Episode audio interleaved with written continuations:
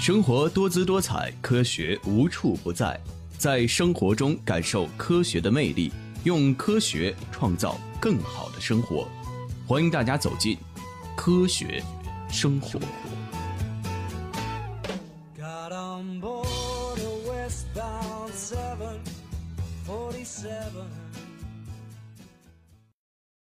生活多姿多彩，科学无处不在，在生活中感受科学的魅力，用科学创造更美好的生活。欢迎走进科普之声科学生活，我是平顶山学院子康。我是惠姿，欢迎来到科学生活。今天将带您了解胶带捆扎蔬菜会不会致癌。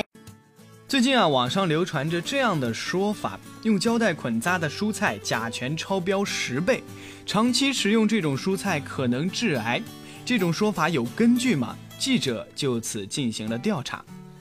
胶带捆扎真的会有残留甲醛转移到蔬菜中吗？在这里跟大家说一下啊，胶带多用于超市货架或者是室内农贸市场，与蔬菜接触的时间非常短，甲醛水溶性挥发很强，是很难转移到蔬菜中的。对我们常见和使用的胶带呢，它都是由基材和粘合剂两部分组成的。平时捆扎蔬菜用的胶带一般以聚丙烯薄膜为基材，经过涂抹粘合剂制成。有些粘合剂在制作过程中啊，以甲醛作为辅料，如果没有完全反应，就可能会存在少量的残留。我国食品容器包装材料用添加剂卫生使用标准中明确的规定，甲醛可用于食品粘合剂生产，最大残留量应小于每千克十五毫克。严格按照相关规定生产的胶带是不会对蔬菜质量安全产生影响的。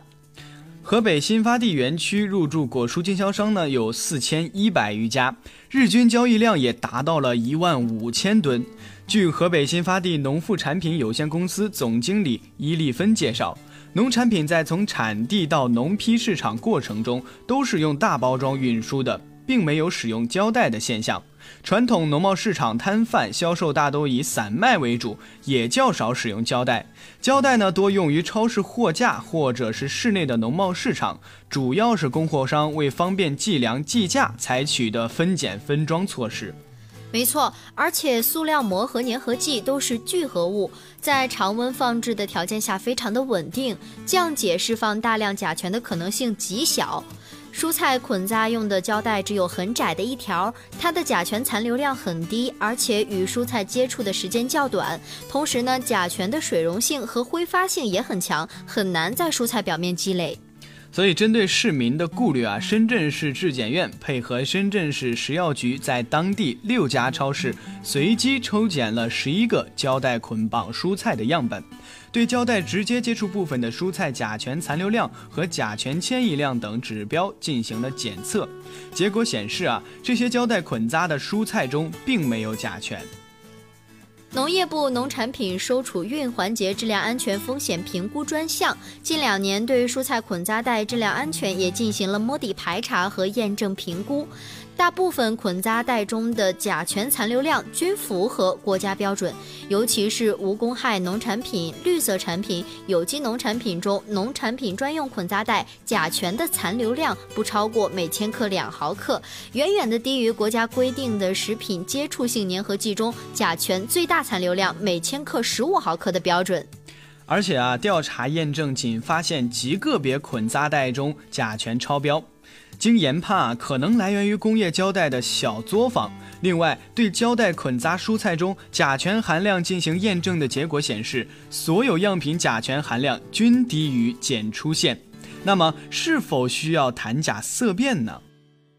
在这里跟大家说一下啊，根据甲醛的属性和检测实验的证明，微量甲醛普遍存在于水产品、果蔬等食品中，含量极低，并且用水洗和烹饪可以有效的去除。没错，而且一般来说啊，新鲜果蔬中甲醛含量绝大多数呢都在每公斤一毫克以下，最高呢不会超过每公斤五毫克。某些动物产品中的甲醛含量稍高，如新鲜鱿鱼中每公斤甲醛含量约为二十毫克。离开剂量不能谈安全，那么究竟每日摄入多少剂量的甲醛才会对人体产生实质性的危害呢？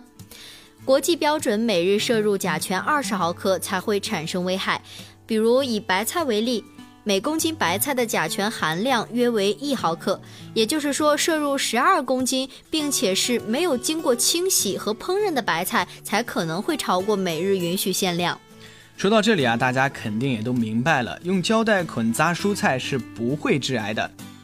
所以请大家不要轻信谣言，放心食用。